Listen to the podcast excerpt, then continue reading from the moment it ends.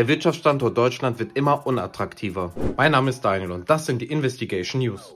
Heute hat das Zentrum für europäische Wirtschaftsforschung, ZEW, ihr Ranking veröffentlicht. Deutschland ist von Rang 18 auf 21 abgerutscht. Gut ist in Deutschland die vergleichsweise geringe Verschuldung des Staates und der privaten Haushalte. Hier jedoch nicht mehr besonders gut, sondern einfach nur noch mittelmäßig. Ebenso sieht es mit der Infrastruktur und den Institutionen aus. Dagegen sehr schlecht ist in Deutschland das Verhältnis zwischen Arbeitskosten und Produktivität.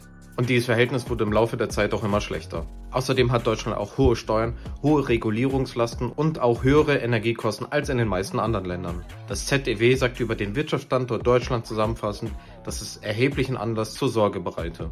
Schlechter platziert als Deutschland sind nur Ungarn, Spanien und Italien. Die besten Bedingungen für Unternehmen bietet dagegen die USA, Kanada, Schweden und die Schweiz.